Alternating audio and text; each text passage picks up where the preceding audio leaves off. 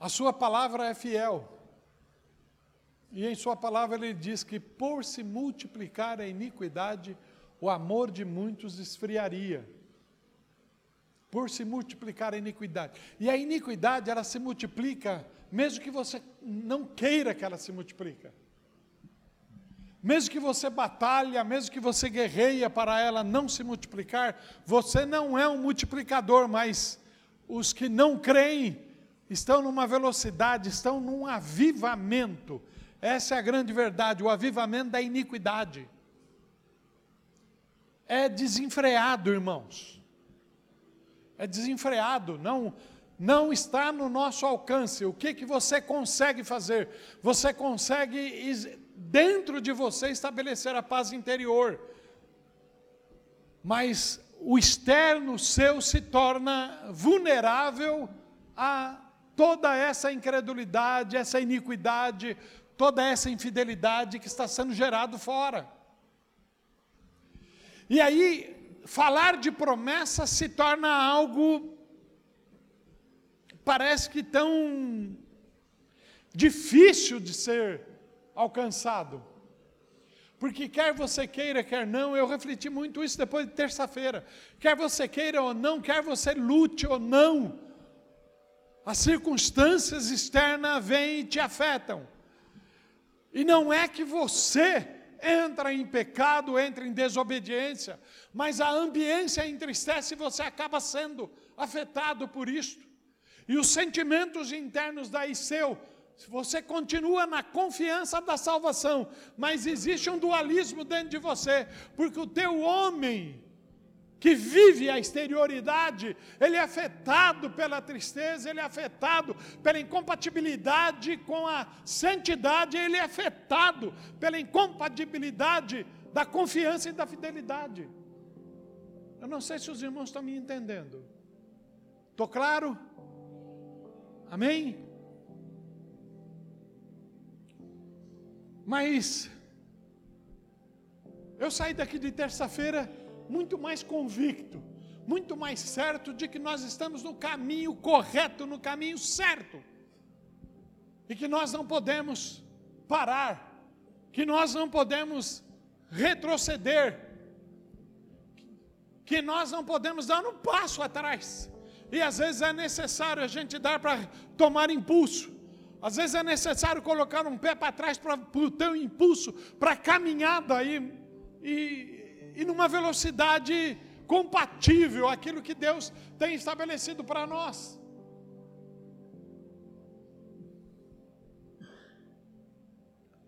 Tratamos Jeremias aí, alguns pastores pregaram em Jeremias, falaram de Jeremias, alguns que ministraram aqui, e eu, e Jeremias é alguém que creu na promessa, independente das adversidades. E olha, vai ter adversidade assim não sei aonde. Vai ter adversidade assim não sei aonde. Nós não temos nem 0,01% das adversidades que Jeremias teve. E ele creu na promessa e avançou.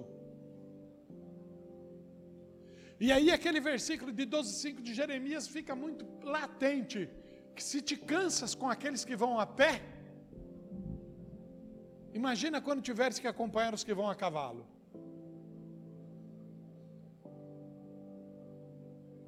E se cria em nós uma instabilidade, cria em nós um caminhar tão vagor, vaga, vagaroso, que o, o, vagar nosso é inferior aos, aos que estão caminhando na normalidade. Porque caminhar a pé tem que ter uma constância. O caminhar a pé, ele tem uma velocidade, ele não está correndo, ele não está trotando, ele não está em velocidade alta, mas ele está num caminhar. Você já reparou quando você caminha com alguém que tem que tem autocontrole, que é passivo, que é sossegado, os passos dele é normal. E se você é alguém estressado, alguém você anda, daqui a pouco você olha, o outro está para trás, três passos. Você dá aquela parada e fala, oh, vamos. O teu estresse já obriga, vamos. Né? Então é bem isso. Dentro, quando Jeremias trata a respeito disto, é de que é, há um caminhar natural. Deus não quer que você vá na velocidade. Ele tem dois estágios no pensamento de Jeremias, ele tem dois estágios: os que caminham a pé e os que andam a cavalo. Mas quando ele fala dos que andam a cavalo, eles não falam do andar do cavalo natural, ele já fala do cavalo de guerra, porque o cavalo de guerra ele tem uma outra velocidade. Jeremias trata isso assim de uma forma muito peculiar e muito interessante. Mas ele fala com Israel: se você está cansado com aqueles que vão a pé, não está alcançando os que vão a pé, imagina quando você vai ter que acompanhar os que vão a cavalo. E há um momento, irmãos, de que, como a iniquidade está em pleno avanço, por se multiplicar a iniquidade, a iniquidade está em pleno avanço, há uma necessidade da santidade, há uma necessidade de que o avivamento de caráter, o avivamento de santidade, também começa numa velocidade de cavalo, também começa numa velocidade maior. Você vai precisar correr muito mais. Você vai precisar que a palavra de Deus comece a fluir numa velocidade na tua vida. E que alguém vai falar: pô, esse cara só respira a palavra de Deus. Essa mulher só pensa em palavra de Deus. Essa mulher só está espiritualizando tudo. E na grande verdade, os tempos atuais são tempos espirituais. Não dá para a gente fugir disso.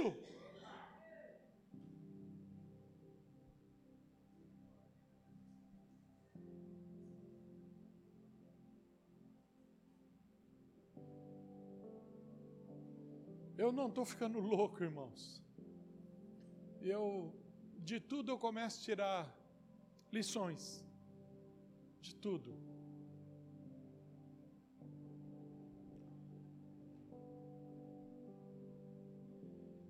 E esses dias, trabalhando aqui, a gente corre. Eu já falei para os irmãos que Para mim vai ser difícil parar na vida, porque o dia que eu tiver que parar mesmo, eu acho que é melhor é morrer. Eu não consigo ficar parado. Eu não consigo. Isso é um negócio em mim. Mas olhando aqui, eu não venho, não é que eu chego aqui, subo em andaime e faço isso, faço aquilo. Eu vou fazendo as coisas de acordo com o que hoje eu consigo. Mas eu estava vendo, a, a, a tecnologia vai avançando e a gente vai fazendo algumas coisas usufruindo da tecnologia. E aí eu vi, porque nós estamos trabalhando praticamente em três, quatro pessoas, não há um número maior do que isso. E uma das pessoas, nem pessoa inteira é, eu, na verdade, dá para contar um, um, terço de homem trabalhando, porque não tenho mesmo condição de fazer, e eu tenho consciência disso. E aí eu vendo a velocidade da pintura com a máquina, e a máquina ontem quebra. aí eu falei, é, é interessante já não temos um número suficiente e ainda a, a tecnologia não coopera. E aí vem, logicamente, um abatimento e o Senhor fala, daí o Senhor deixa eu me entristecer, deixa eu me abater, daqui a pouco ele vem e fala bem tranquilo no meu coração. Eu tenho consciência do que é que vocês estão fazendo, eu tenho consciência do que é que está no, não é só no teu coração, está no coração de outros, eu tenho consciência. Tranquiliza, tudo vai chegar no lugar no tempo certo. Há um tempo determinado para todas as coisas e eu determinei. E aí você fica verificando, você fica olhando e fica vendo as dificuldades, você fica vendo isso, você faz, você faz, você projeta, você tá, tá, tá. E aí você fala, meu Deus, às vezes você quer imprimir uma velocidade, como a Manu acabou de falar aqui. Você quer imprimir uma velocidade nos tesouros que vão ficar aqui na terra. E esquece de dar a velocidade aos tesouros dos céus. Deus cuida de tudo, irmãos. Deus cuida de tudo. E talvez algumas das coisas dos, dos nossos projetos não acontecerão, porque Ele até deixou que fosse armazenado no nosso coração, mas não é dele. E aí a gente simplesmente tem que aquietar, acomodar e sossegar. Porque a vontade dele é o querer dele que prevalece. Diante dessas promessas, eu abri o mês falando a respeito de sete, que era exatamente o perdão, o primeiro, que está em 1 de João, capítulo 1, verso 9. O segundo foi um novo coração que ele nos deu, ele tiraria o coração de pedra e colocaria um coração de carne, em Ezequiel 36. O terceiro aspecto foi o aspecto de que a provisão, e é disso que nós precisamos crer, provisão, que está em Mateus 6, 31, 33, ele manda a gente olhar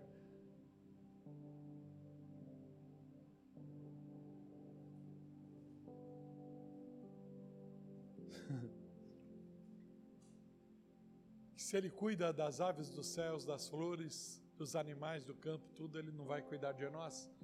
E é tão interessante, eu estou vendo alguma coisa assim, ultimamente, é, é tanta mentira que a gente escuta, diz que tem gente passando fome. Aqui no Brasil não tem não, irmãos. Me desculpa, mas não tem não. Me desculpa, mas não tem não. Só, só passa fome quem fica de boca calada quem não, quem não manifesta a sua necessidade. Esse passa fome, mas passa fome porque ele tem preguiça até de pedir. Ele tem preguiça até de falar. Desculpe eu falar isso para os irmãos, mas essa é a verdade dentro dessa nação. Porque eu tenho por costume, quando passo com alguém aí que vejo pedindo moedinha, não dou. Mas se eu tenho uma bala, se eu tenho um doce, se eu tenho uma coisa de comer, eu passo. Eu não dou porque eu sei que a pessoa às vezes vai comprar droga. Então, se quer comida, tem. Então, e eu creio que a gente deveria ter esse costume, inclusive, não ter. Eu vi um testemunho no nosso GAL, no nosso GC, né, um dos, dos, dos nossos, que andando com cesta básica dentro do carro. E aí ele viu alguém, pediu, ele sentiu e entregou para alguém no meio da rua que ele nunca viu. E a pessoa numa gratidão enorme. Então, nós precisamos entender isto, e a melhor coisa é, exatamente. Não dê dinheiro, irmãos. Não dê dinheiro. Mas dê um pacote de macarrão, dê um, dê, dê um quilo de arroz, dê um quilo de feijão, dê uma lata de óleo. Sabe? Dê isso, que isso sacia a fome. Sacia a fome. Porque um macarrão, um salzinho que o cara joga lá na água lá e. Eu, eu como gosto de miojo, tem gente que acha isso aí um absurdo, mas eu gosto de miojo. Para mim, miojo é uma refeição. Então, aprenda exatamente isso. E ontem eu fiz, nós terminamos, nós buscamos um marmitex para o pessoal que estava aqui, para o almoço. E, vou, e tem que fazer propaganda do lugar lá. Formou o Raimundo que me ensinou. E eu preciso fazer propaganda. O dia que você precisar de um marmitex gostoso e barato, o fato é barato. Fica exatamente em cima do açougue, onde tem a feira de sábado. Lá depois do, do supermercado da praça, da outra farma lá, depois da esquina da padaria que entra para a igreja do castelo lá, né? A Assembleia de Deus do Castelo. Ali tem um, uma escadinha lá. É dois, dois sábados que a gente busca lá. A menina não mandou fazer propaganda não, mas eu estou fazendo pela qualidade da comida, a quantidade e o valor. Nós pagamos, já paguei no sábado passado e paguei ontem 14 reais o Marmitex. Irmãos, 14 reais não é nada. Desculpa, mas não é nada. Com 14 reais hoje, provavelmente, se você não tiver bilhete único, você não vai e volta no centro da cidade. Se você não tiver bilhete único, você não vai e volta no centro da cidade. Tá? Então, baseado nisso, a hora que veio, nem todo mundo come o marmitex inteiro. Os Fiuza come e se puder come até o isopor junto. Com coloca pimenta no isopor e engole junto o isopor. Mas uh, três dos que comeram ontem não, não era fiusa. Né? Então, sobrou e eu juntei e falei, deixa eu levar para os cachorros aí fora. Não tem nem cachorro passando fome mais nesse lugar, irmãos. Nem cachorro. E eu tiro uma base lá na empresa, lá tem uns cachorrinhos que na hora do almoço eles já descem na porta, eles não comem arroz e feijão, só comem o resto de mistura que sobra no prato da eles comem o resto de mistura, arroz e feijão, eles sobem, eu falo, mas que cachorro sem vergonha. Não quer nem comer arroz e feijão. Então, eu estou falando isso, que não há e não há mesmo, irmãos. Mas por quê? Porque a mentira vai falando, não, tem muita gente passando, eu vou suprir a fome de meio mundo, eu vou fazer isso, eu vou fazer aquilo. É exatamente o que? O avivamento do mal. É o avivamento do mal. Porque esquecem dessa promessa do Senhor, que é a terceira, a provisão. A provisão. Mas para quem ele faz essas promessas? Para quem é as promessas do Senhor? Eu estou falando isso para os irmãos porque, veja bem na abertura, eu falei a dificuldade de você assimilar que há uma promessa para você. É a dificuldade de você assimilar que há uma promessa para você, porque não crê nessa promessa. E aí se abate porque o fato de não crer não é que ela não acontece, ela acontece mas você não está no lugar da promessa. Você não está na posição da promessa.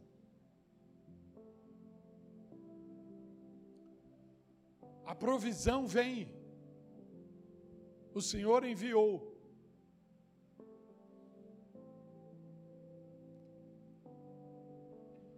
Irmãos,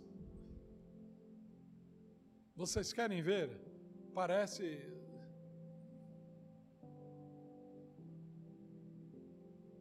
Parece brincadeira. Quantos irmãos já viajaram por esse Brasil aqui? E quando eu falo viajar, não é sair daqui e aqui em Suzano ou ir lá em, na casa do Davi da Suzy, que aí não é viagem, isso aí você está dentro do perímetro ainda. Mas viajar é sair para Minas Gerais, Bahia, Pernambuco, Ceará, é, Belém, e vai. Estou falando do Brasil, não estou falando fora do Brasil. No Brasil. Paraná. Irmãos, você anda, anda, anda, anda. E tem lugares que tem terra, terra, terra, terra, terra que não se acaba mais. E isto, estou falando só aqui, nesse pedacinho.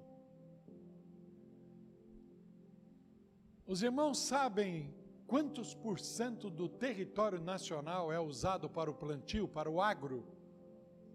Alguns dos irmãos têm noção? 13.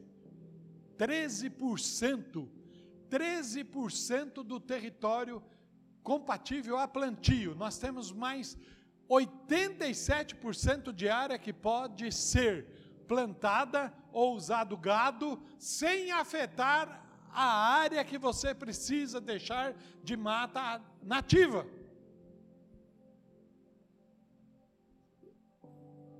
Ser evangélico é cultura. Desculpa, mas eu estou dando uns ensinos para os irmãos aqui. Tá bem? Se nós plantarmos, se nós plantarmos em toda essa área, a gente alimenta o mundo e ainda joga comida fora joga plantio fora. O Brasil hoje responde por um quinto da alimentação mundial. O Brasil responde. Mas a mentira diz que nós estamos passando fome aqui e que nós não fazemos nada. A mentira é essa. A mentira é essa. A mentira diz que as queimadas na Amazônia, é só na Amazônia que tem queimada, no, no outro canto não queima, só na Amazônia que tem queimada. E a Rede Globo faz essa propaganda com tanto efeito. Ela toma conta das queimadas da Amazônia e não, e não tomou conta ontem, ontem, ontem do Projac. O Projac pegou fogo todinho lá no Rio de Janeiro. Pegou fogo todinho e ela não conseguiu apagar o fogo lá. Mas todo mundo escuta ela, não, os irmãos querem ver mais uma mentira que está todo mundo? Porque isso, irmão, estou falando, você vai escutando essas coisas, Você vai escutando essas coisas e isso vai entrando em você e você deixa de ouvir aquilo que a palavra de Deus diz. Você deixa de ouvir. Eu, eu, falei só de sete, não é só essas as promessas, são mais. A primeira, perdão. A segunda, um novo coração. Terceira, a provisão. Eu estou falando de provisão agora. Estou falando de provisão agora. Os irmãos sabem o que, significa COP 27? Os irmãos viram aí? COP 27. É quando as nações se reúnem para falar a respeito do clima e de áreas, exatamente disso. E vocês viram que o presidente, o presidente do Brasil chama Jair Messias Bolsonaro. Ele não foi.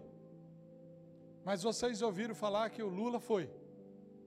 Só que o Lula não foi na COP 27. O Lula não foi na COP 27 foi uma ONG brasileira que alugou uma sala ao lado e levou um punhado de mentiroso para lá. E eles falaram que lá ele falou, ele lá. Se você entrar no site das Nações Unidas, se você entrar no site da COP27, você vai ver que não tem uma alusão alguma a Lula. Mas você ouviu aqui que tem, que ele fez e que faz. Eu só quero que vocês atenta para o que eu comecei a falar. O barulho da mentira, a iniquidade é tamanha que ela vai crescendo aos seus ouvidos e você vai perdendo o amor. E o amor ao que? O amor à verdade, o amor à promessa, o amor àquilo daquele que é fiel, te prometeu. Porque a, o barulho de fora é maior. O barulho de fora é maior. Eu já citei aqui para os irmãos muito disso, uma propaganda que a Coca-Cola fez há alguns anos e ela continua fazendo que os bons são a maioria. Os bons são a maioria. Eu tenho visto, a hora que eu volto aí do serviço, eu vou, e às vezes para, a gente é obrigado agora que está um Deus nos acuda nessa Hageb em função do monotrilho que vai lá até a cidade de Tiradentes.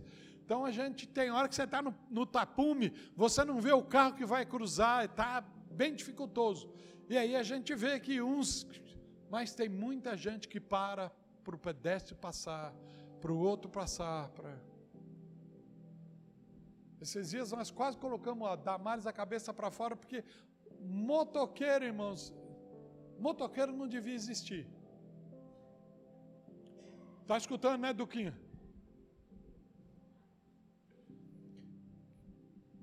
Os caras vêm pelo meio lá e a gente viu atropelamento, viu um batendo no outro, porque não tem consciência.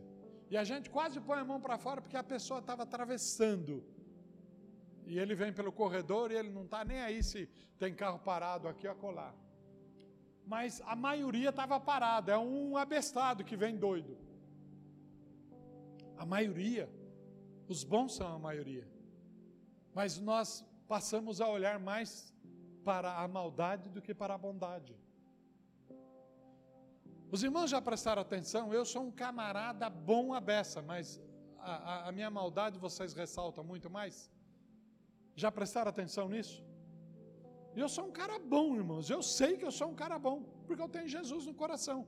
Você é uma pessoa boa, tem Jesus no coração, mas você prestou atenção que olham muito mais para os teus defeitos, para as tuas maldades, e as tuas maldades são poucas, porque o Senhor tem te limpado, o Senhor tem te mudado, o Senhor tem te transformado, mas ainda há uns endemoniados que acham que melhor olhar para o teu lado ruim, para uma pisadinha de bola sua. Estou falando errado, irmãos? Não estou. Essa é a grande verdade. E o grande problema, principalmente nosso interno, é que nós não acreditamos nas promessas de Deus para o outro, porque você não acredita nas promessas de Deus para você. Você trata o outro exatamente como você, porque você não crê nas promessas de Deus para você. Porque quando você crê nas promessas de Deus, você vai olhar para o outro com o olhar daquele que te prometeu, daquele que é fiel. A provisão está aí, irmãos, diante de todos nós. Está aí diante de todos nós.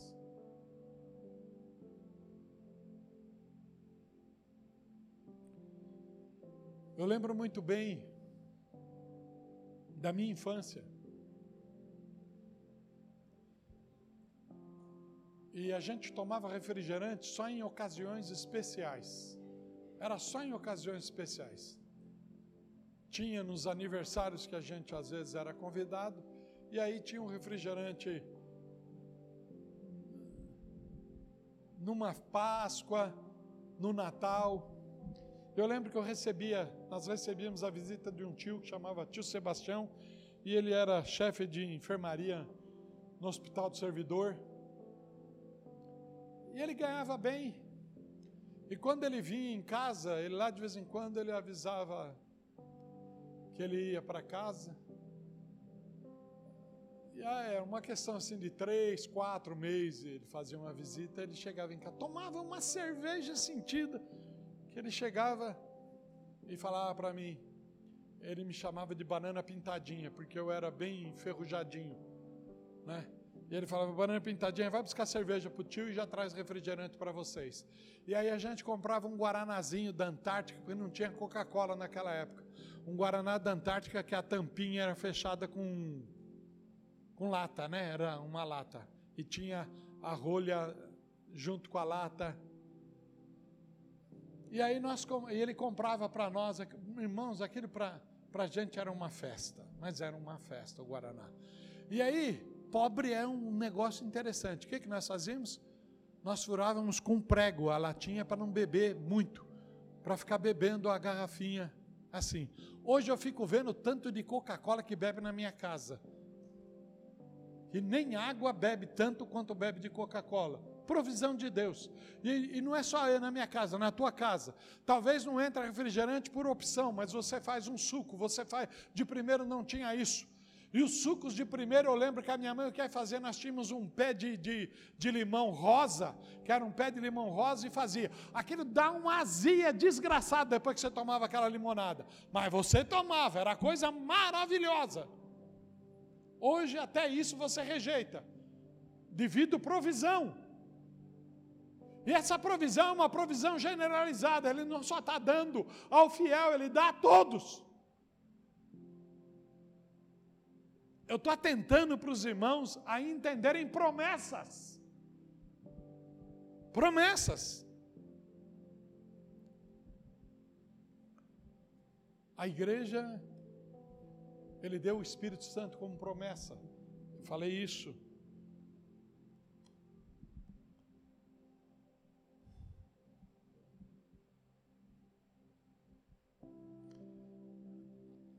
A maior promessa para nós, e talvez essa era nessa que nós deveríamos. Jesus está quente aqui, né? Esse negócio desse telhado todo aberto, mas Deus vai dar graça.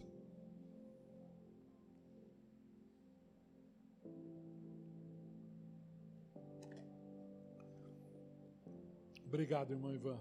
Obrigado, irmão.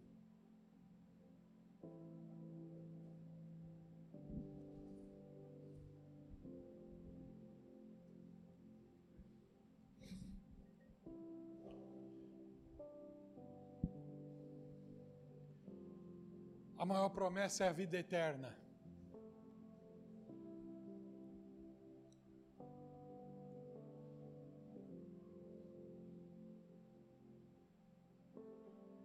O homem tenta manifestar alguma coisa para que a gente compreenda essa eternidade e fica difícil da gente compreender isso porque nós nunca vivemos. Então é difícil. E então aquilo que a gente não capta, aquilo que a gente não raciocina, aquilo que a gente não consegue definir, a gente deixa num quartinho que tem na nossa mente aí, só para dar glória quando alguém fala com profundidade a respeito. Modo contrário, ele vai para o quarto do esquecimento lá. Esquecimento temporário. Eu criei um quartinho na mente do humano assim.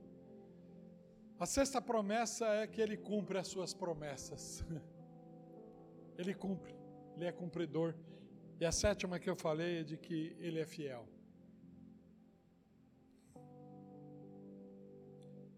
E abra no, no verso tema do mês.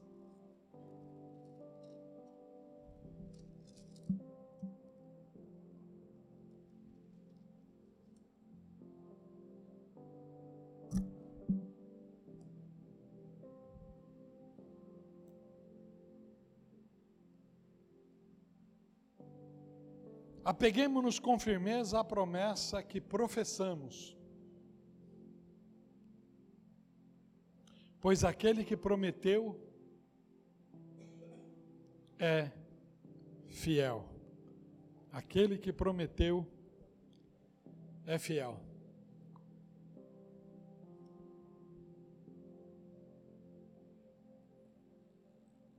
Irmãos, é, fidelidade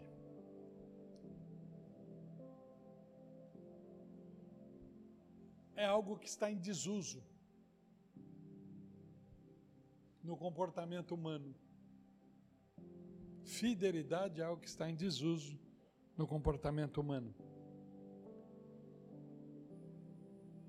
Eu falei para os irmãos, acho que foi no domingo, no domingo retrasado, a respeito de, um, de uma postagem do pastor da Igreja Batista Getsemane, que é um pastor conhecidíssimo,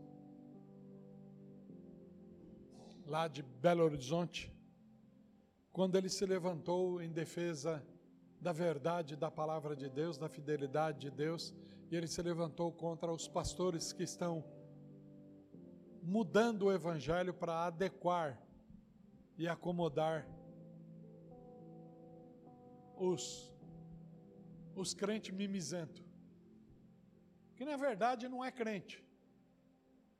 É alguém que simplesmente se simpatizou pelo movimento e está dentro do movimento sem pertencer ao movimento.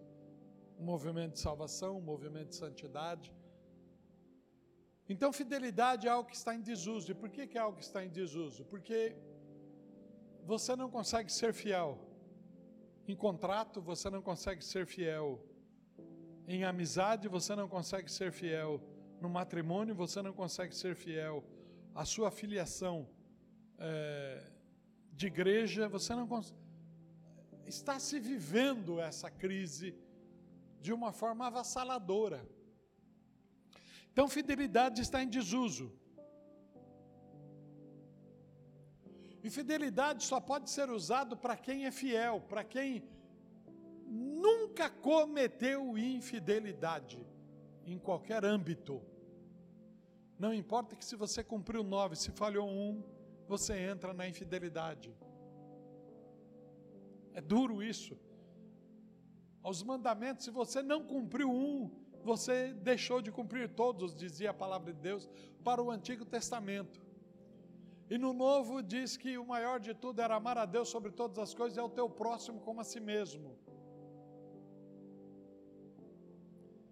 E se a gente tem dificuldade de ser fiel como próximo, é ausência de amor, então. Aí você fala, não, não tem nada a ver uma coisa com outra, porque na verdade a gente entra, acaba entrando no discurso do mundo. Porque o discurso do mundo é isso, não. Pesou na, a, a infidelidade conjugal não tem nada a ver uma coisa com outra. Você continua amando. Você ama.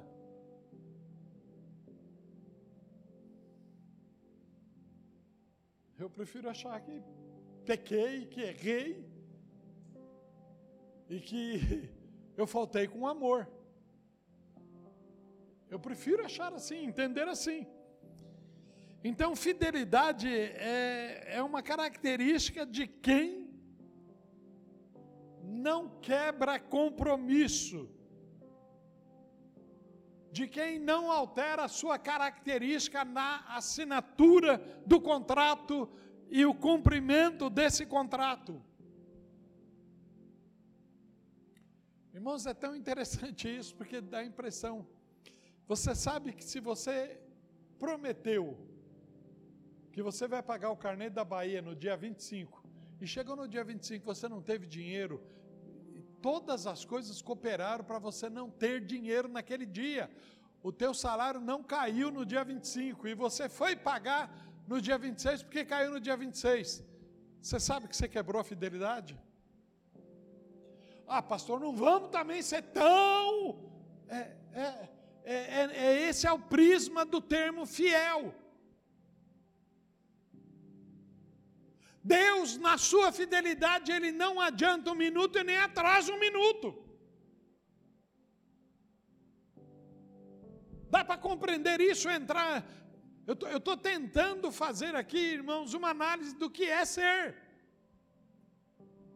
Porque a, manifestação de fidelidade é dele. O tema diz porque aquele que prometeu é fiel. E ele diz que é para nós nos apegarmos às suas promessas.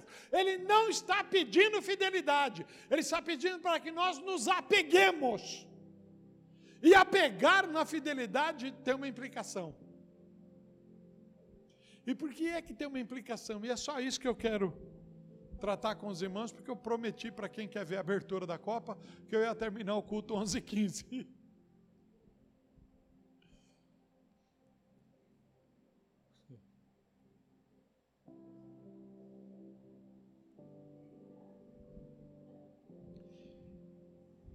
É um caso sério, irmãos, mas a tal da fidelidade.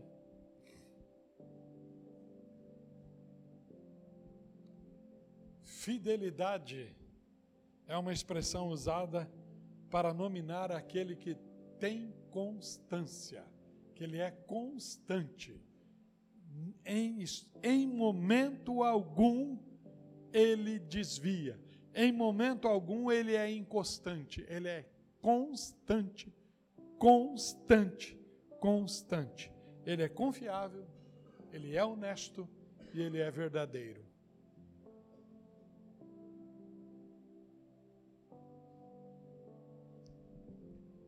Agora, as promessas do Senhor, a Manu abriu falando que já teve muita que se cumpriu. A Mi pregou na outra terça-feira falando a respeito daquelas que não se cumprirão. Quem estava aqui na terça-feira que a mim ministrou, das promessas que não se cumprirão.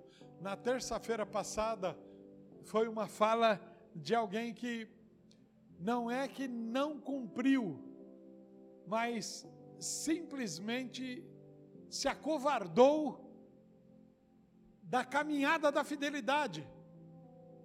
E para mim aquilo foi de um ponto assim crucial para as nossas vidas.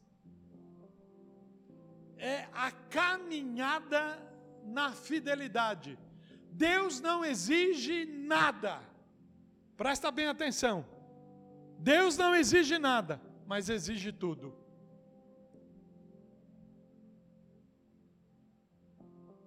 Abra agora no Salmo de número 18.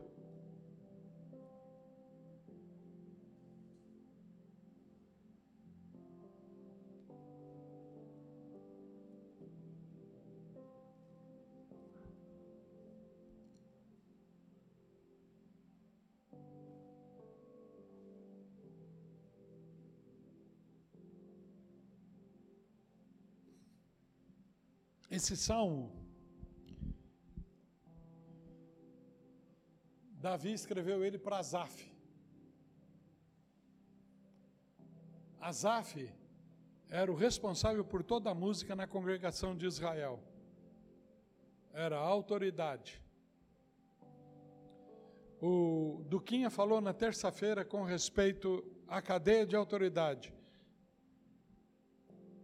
se você não atentar para aquele que está acima, você não vai atentar para Jesus, que é o que está acima do que está acima de você. Davi escreveu o salmo para Asaf, que era autoridade musical sobre a vida dele.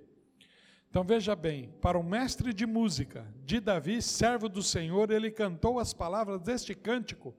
Ele cantou ao Senhor quando este o livrou das mãos de todos os seus inimigos e das mãos de Saul. E aí ele foi fazendo uma, uma descrição. Eu quero que você atenta para isso. Olha aqui para mim. A teologia, a teologia afirma que as escrituras foram escritas por homens que Deus respeitou a sua vida, a sua história, o seu tempo. E Deus usou a vida, a história, o tempo e inspirou eles a escreverem.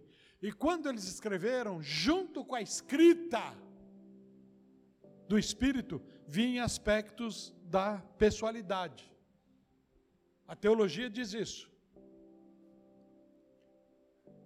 Estou certo, pastora Renata? A teologia diz isso. Então, tanto é que quando você vai ver escritos de Davi, vai ter aspectos dele como guerreiro, vai ter aspecto dele como é, músico, na, na sua escrita.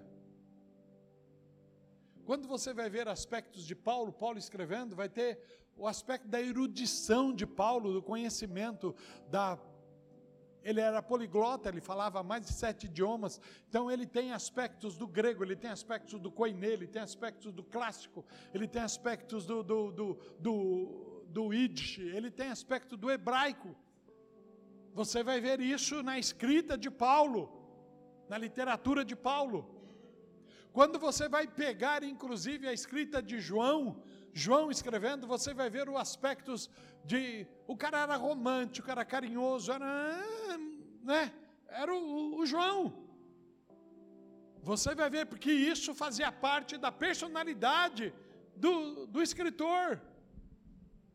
Mas Deus só pegava esse aspecto, porque a mensagem era a verdade do Espírito, a mensagem era a profundidade do Espírito, a mensagem era o caráter do Espírito. A mensagem era a fidelidade de Deus. A mensagem era a essência do caráter fiel de Deus que estava na mensagem destinada a quem quer que fosse. Então você pega até o aspecto do escritor. E você vai ver aqui de Davi. Davi vai estar falando. Davi não poderia, inclusive, esquecer de que ele, tão pequenino, ele lutou com um leão, ele, com um urso, ele, tudo aquele que vinha atacar a manada do, dos seus pais, ele defendia. E ele não poderia deixar, irmãos, quando muitas vezes você olha para Davi, você vai ver uma certa prepotência, uma certa arrogância, mas não era nem prepotência nem arrogância, era a qualidade de fé e convicção e confiança que ele tinha em Deus, porque quando ele olha para o gigante ele vê o gigante que Todo mundo está com medo, o exército inteiro está com medo. E aí o Senhor vai, guerreia e luta, porque eu serei contigo. E ele vai sem arma, sem nada do que os homens tinham. E ele vai na força e no poder de Deus e guerreia e destrói. Então é lógico que isso toma conta do ser dele. E aí ele passa a ser alguém que se apresenta como alguém que não vê dificuldades. Porque entrou dentro dele o caráter de Deus, o querer de Deus, a vontade de Deus. Entrou dentro dele o ser Deus. Tanto é que depois ele é citado lá no Novo Testamento como o homem segundo o coração de Deus.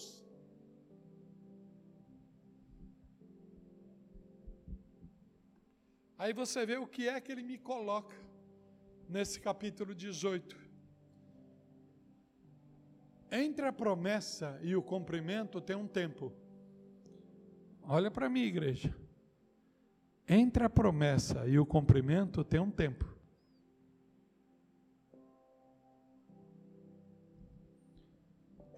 Algumas promessas já aconteceram na tua vida.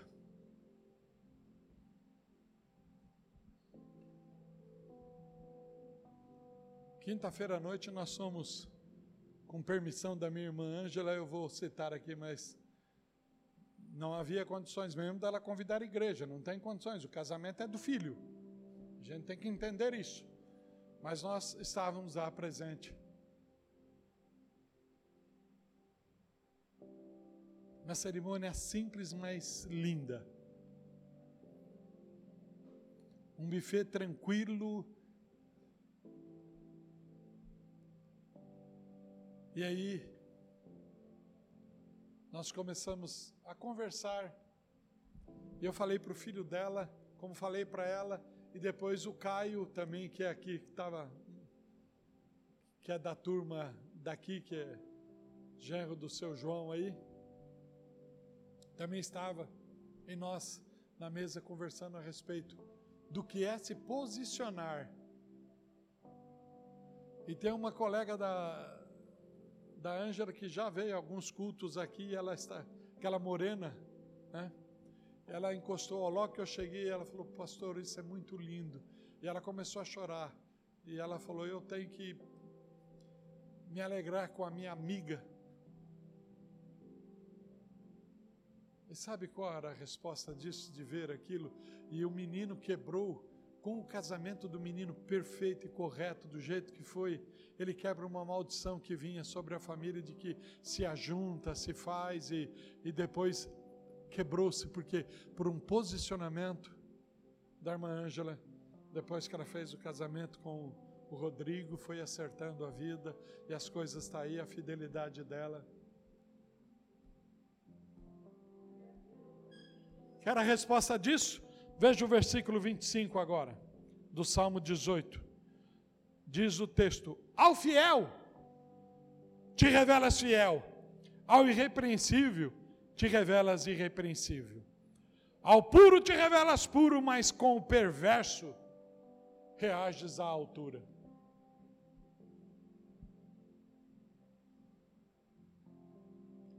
Ao fiel,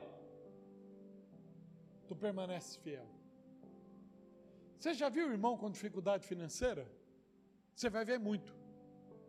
E você quer uma, uma resposta aqui que vai doer?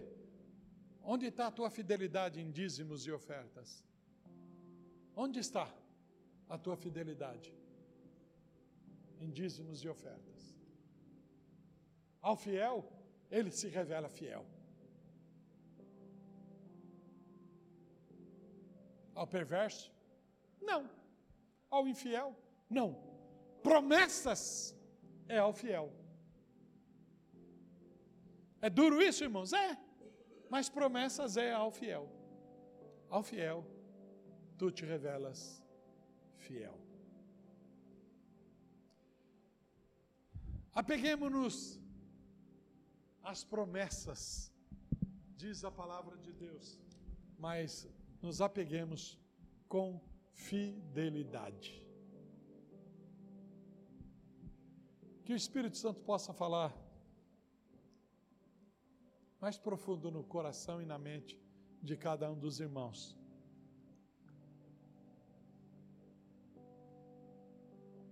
Ouça o que a palavra de Deus tem falado. Seja fiel, irmãos, aos seus contratos, as suas promessas. Seja fiel. A igreja, ela dá um caminho e você fala, ah, mas eu não estou sendo fiel ao caminho da igreja, mas sou fiel ao Senhor. Quer queiramos, quer não, uma coisa vai puxando a outra. Todos os dias é postado para você um devocional. Onde está a tua fidelidade ao devocional que é postado?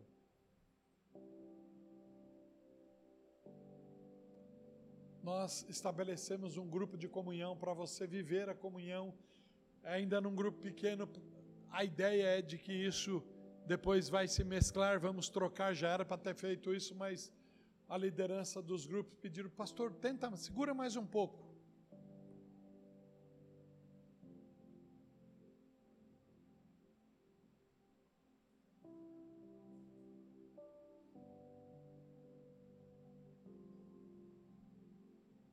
Às vezes, nos seus comprometimentos dentro do teu lar,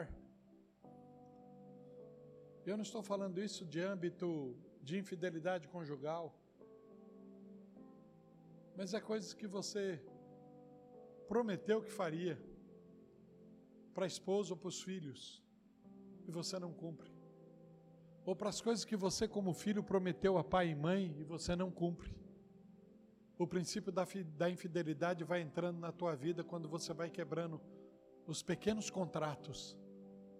O princípio da infidelidade vai sendo estabelecido na tua vida. E aí você se torna um infiel. E ao infiel, ele se revela não com a fidelidade, mas com o juízo.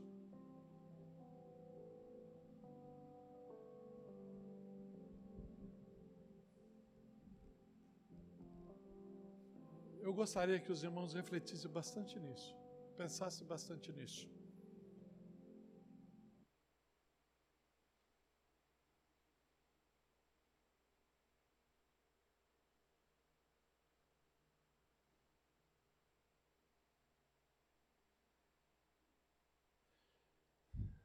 Amém. Para quem trabalhasse